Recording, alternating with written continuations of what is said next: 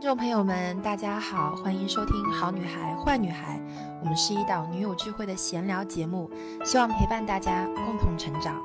我是 Ellie，我是 Lin，我是徐后，我是 Serena。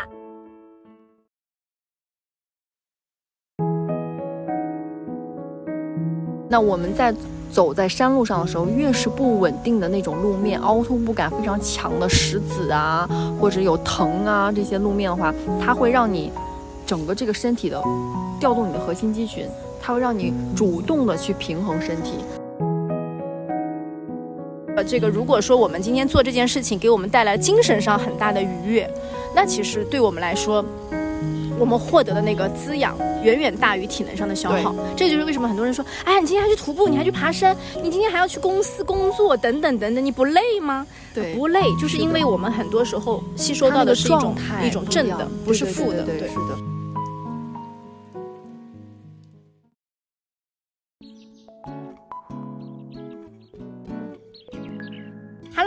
我们这一期的好女孩坏女孩又来到了山间。对，我们今天是一个户外版的 outdoor 的一个版本啊，叫 City Walk。对对对，我们今天录一个城市的 City Walk 版本。然后呢，我们今天是刚刚走完了十公里，非常的舒爽。对我们这条杭州的这个私藏路线是从六合塔开始，然后到九溪，呃，结束。对，九溪的烟树结束。然后整一段的这个，嗯。有上下坡，然后有台阶，有野路，然后我们历经差不多两个三个小时左右，将近三个小时，三个小时左右。然后我们就一路前行。现在是在一个山脚下的公园里面了。对对对。对，然后我们就说，哎，今天既然是在这个户外，在大自然当中，我们就来，呃，录一期关于这个大自然的，让大家也感受一下这个大自然的气息。对，我不知道大家能不能听到我们背景当中还有一些呃蝉鸣啊、知了啊、鸟叫声，各种大自然的声音就在一起。然后我觉得好像这个跟人的心境很有关系，我没有觉得它现在是一个嘈杂的吵的一个声音，反而觉得有点很有意思，peaceful。对对，我们就觉得这一路其实我们就是属于很有野趣的那样一段探险。我记得我你还带了两根灯在上来。对，我们今天在那个公交车站见的时候，然后我就说，丽说我需要，昨天晚上时候你问我嘛，你说说那个我们今天爬山需要什么东西？我说什么都不需要，人来就可以。然后最搞笑的就是我说，哎。那乐，你今天带水了吧？然后他从包里拿出贼小两瓶 农夫山泉，我跟他说，然后我当时都想，那怎么够我喝呢？我一个人就可以喝两瓶。然后后来还好，我觉得一路走的时候，其实，其实就像我们我们刚刚在聊的，就是属于，嗯，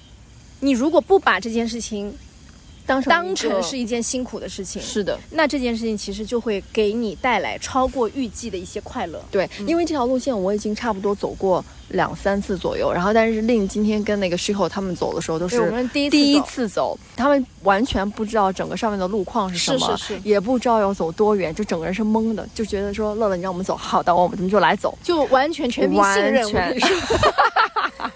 天涯海角随你去，都可以，都可以。对，但我知道中间是有段野路的嘛，然后而且还还有一段是夺命台阶。对，那个台阶我告诉大家，就是九十度的直角。就这个台阶，我走在第一阶是看不到最下面那阶的，就是一个九十度的直角，所以当时觉得这一段路是，嗯呃，就是微微面临到它的时候是有一点点那种恐惧感的。怎么还有？怎么是就生理上的那种那种累？然后给大家一个小的 tips，嗯，大家都知道 Serena 是呃普拉提教练嘛，他对身体的这种平衡啊、掌掌控啊，就特别多的一些。技巧，然后就教我们说，下坡的时候一定不要全脚掌发力，要拎着脚。虽然说它比较累啊，它会靠你的大腿前侧的肌肉去啊，用很多的力量去控制。但是如果你全脚掌发力的话，它对那个膝盖的，就我们的髌骨的顿挫力太强了，就会伤到你的膝盖。所以希望大家在下山的时候，你上山容易下山难嘛。是你下山的时候呢，就稍微的把脚尖拎起来，用脚尖去找你的那个台阶，它就会好很多。它对你的膝盖的伤害就比较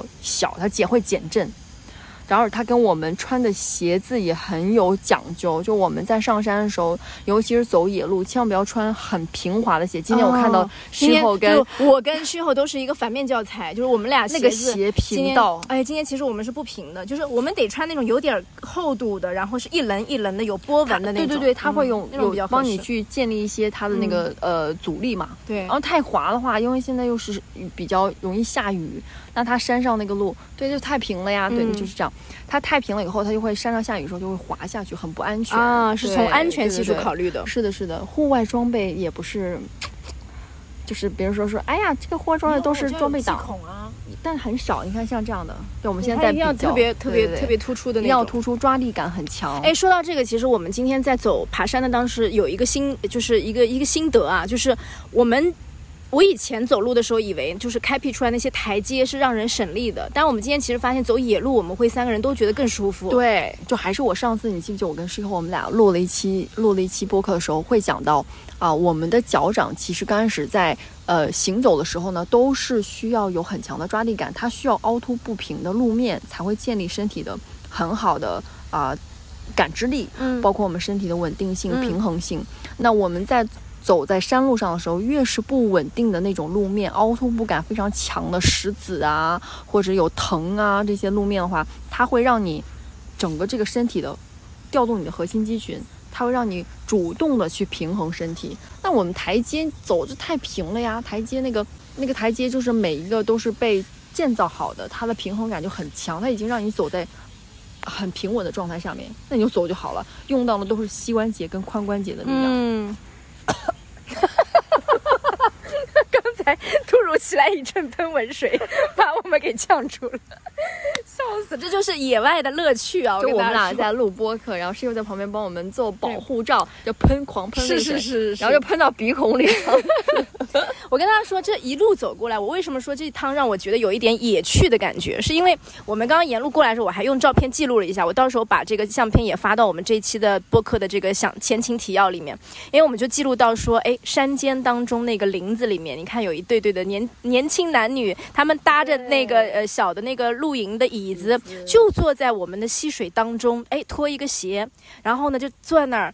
两边全是树，周围那一小潭那个水池，哇，我就觉得这景景色太好看了。对，然后还有一些就是呃沿路走来的一些路人，就是说说笑笑的，有可能中年人呐、然后有一些年纪比我们大很多的一些叔叔阿姨们啊，然后都是这样沿路走来，就是觉得说，哎，我刚刚爬多少多少公里，我们走了多少多少个小时。对他们会说自己的感触。对我，我在那一刻就是真正的就是能够领悟到那个 city walk 的那个精髓，对，就很有很有意思。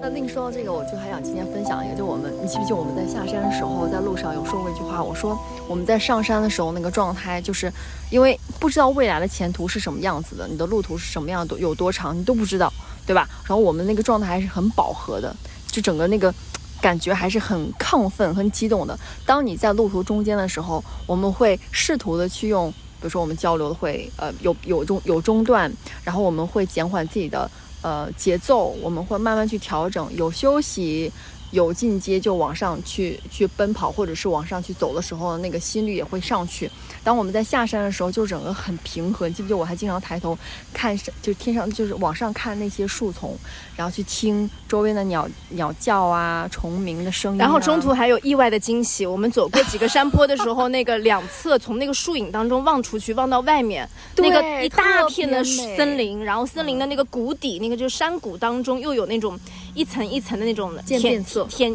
绿色的渐变色，对对吧？就是田野然后就觉得哇，那个景色是我们在城里面的时候是看不到的，就是你身在那个钢筋水泥的那个办公楼里面是看不到这些东西，而且你的眼睛就感觉它是前，我们在城市中的时候，那个眼前总有遮挡物，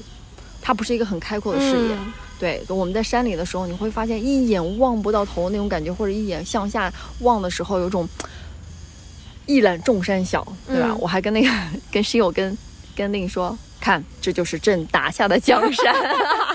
我觉得很有意思，就是第一次好像跟大家一起爬山的时候，真的去，嗯。身临其境的去体验那个，我们我们我们三个人在过程当中，其实谁都没有拿手机哈，谁都没拿手机看手机那些信息，什么都没有做。对那我们只是偶尔拿出手机记录一下沿途的那些风景，因为大自然，我们就记录苔藓，记录蘑菇，记录那些树叶、松针，然后就是记录那个山水之间的一些。我我刚刚还就你们往前走的时候，我还录了一段那个呃泉水嗖嗖嗖嗖嗖嗖那个流、哦流淌的声音，我就觉得都很有意思。所以就是我觉得，因为平常在生活当中，可能很多城市当中的人真的很少这样的机会了。所以这两年为什么你说呃露营啊，包括徒步啊这些很很火啊，户外你说 city walk 这个事情很火，其实也是因为好像是时候该出来走一走了。对，我们需要嗯拥抱大自然，然后需要多在林中去找一些所谓的很强的能量感。会有灵感的，对而且会点亮你对生活本身的一个灵感。脑袋都清晰了。哎，真的是这样，而且不累。这个不累，我又要说到 我们这个经经历上。我们今天一边走还一边在说一个话题，在经历上面，为什么有的时候我们觉得不累？是因为我们的经历除了体能、除了情感、除了思维，还有意志这几块儿里面，都是一起撑起了我们的这个精神的一个能量。嗯，然后这个当中，你看体力其实是其其其中四分之一的一个模块而已。然后呢，这个这个，如果说我们今天做这件事情给我们带来精神上很大的愉悦，那其实对我们来说，我们获得的那个滋养远远大于体能上的消耗。这就是为什么很多人说，哎呀，你今天还去徒步，你还去爬山，你今天还要去公司工作，等等等等，你不累吗？对不累，就是因为我们很多时候吸收到的是一种一种正的，不是负的。是的。我还记得我之前前两年时候在走这条山路的时候，嗯因为你你你也知道，它今天那个最高点其实是蛮高的，蛮高的。很高。然后我之前就是有时候会觉得，之前很早时候走走这山路的时候，我发现很多年纪非常非常大的一些婆婆，然后或者是公公们，他们在山顶上会挑那个扁担，啊那个扁担里边有很多西瓜，哎，嗯重死了。啊，那得太重了吧？对啊，然后他们就是会挑到山的最顶上，然后去吃去吃。啊，真的是在山顶上，对，。然后他们吃完后就会哎，这个是不是有点像是我到了山顶要给自己一个奖 赏？我觉得是他可能会觉得在那个地方，他吃进去水果都是变会变得更甘甜。哦，对他可能是有一种，很幸福。对这个对对对对对这一口下去就叫幸福。我当时看完后都震惊，我说我徒手走走上来，我都快要喘死了。对他们就挑了两个扁担，一前前面是水跟他的席子，后面是他的西瓜跟有一些什么布啊、什么麻布啊什么什么东西的。我当时一整个震惊，然后就觉得这些人这些。老年人在太厉害了，就他们可能会觉得走这样的山路对他们而言已经是习以为常的一件事情，是就跟山里面的挑山工一样。对对对对对对。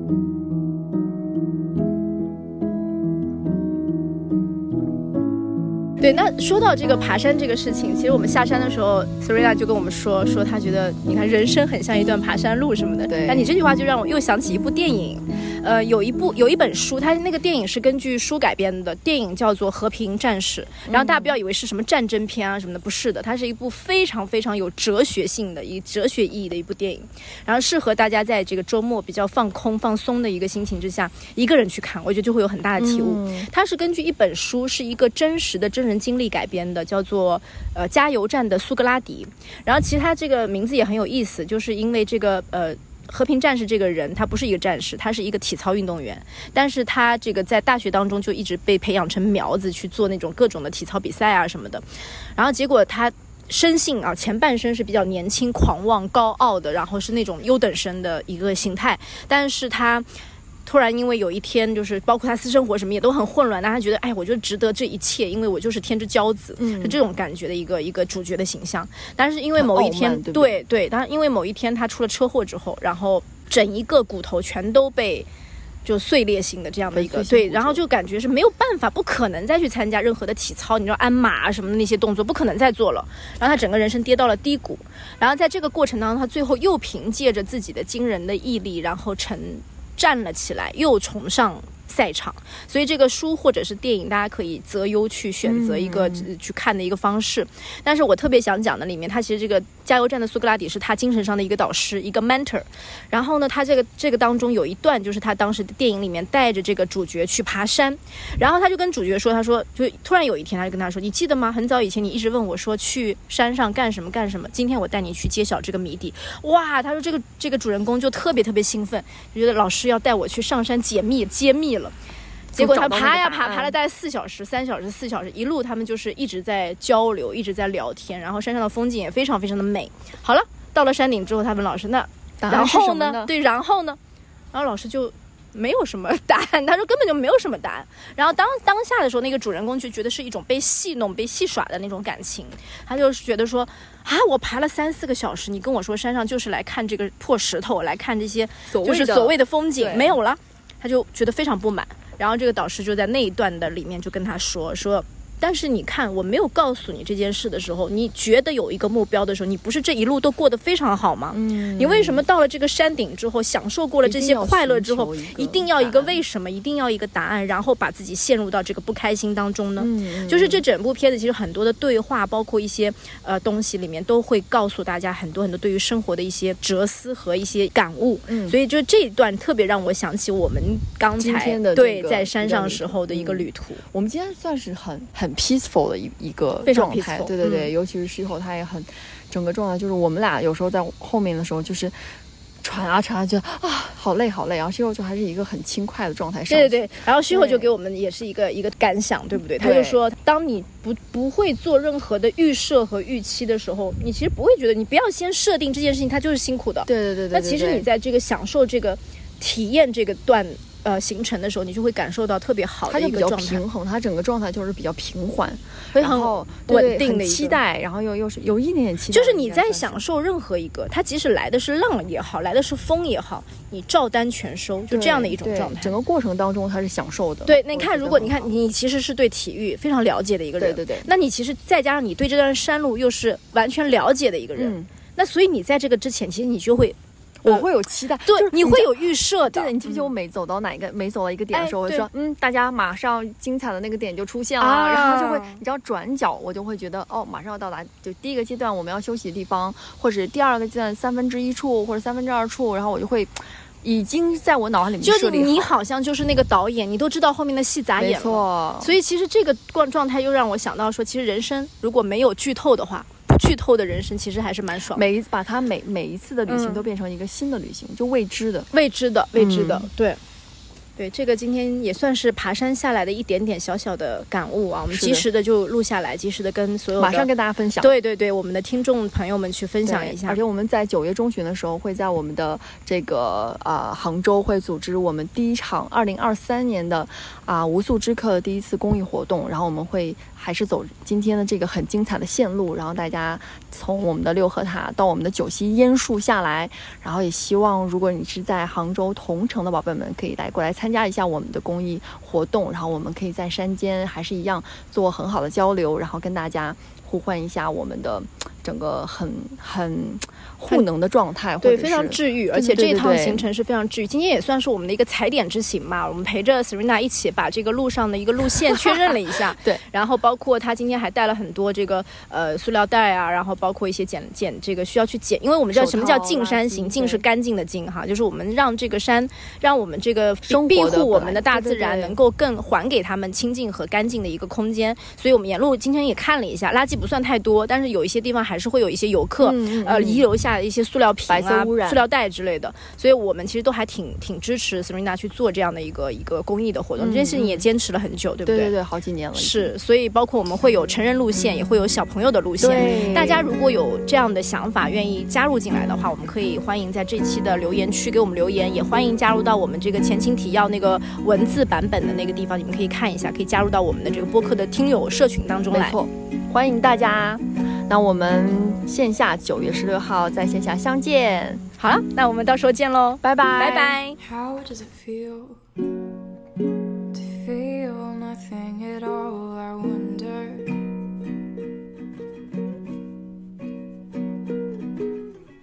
I imagine it's great, like the world suddenly lost its color.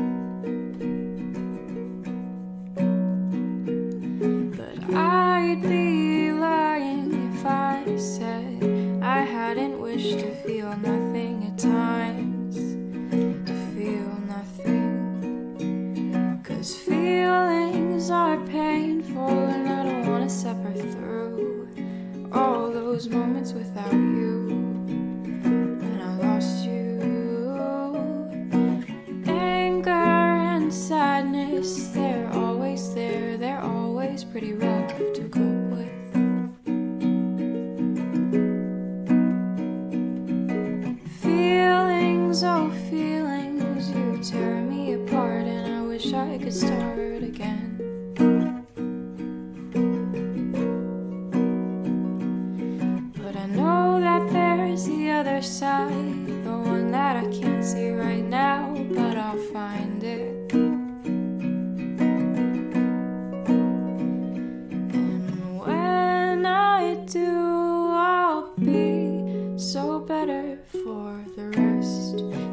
Much better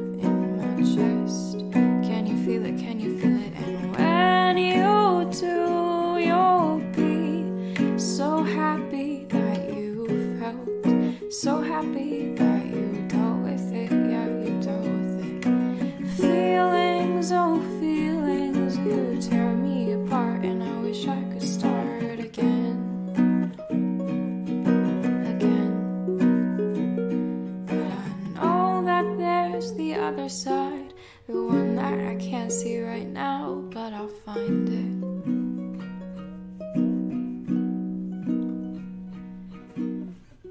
And I used to think that being numb would ease the pain, but I was wrong. I was so wrong. It's just better to feel and know you're alive while reminding yourself that it's temporary. Oh, it won't last long.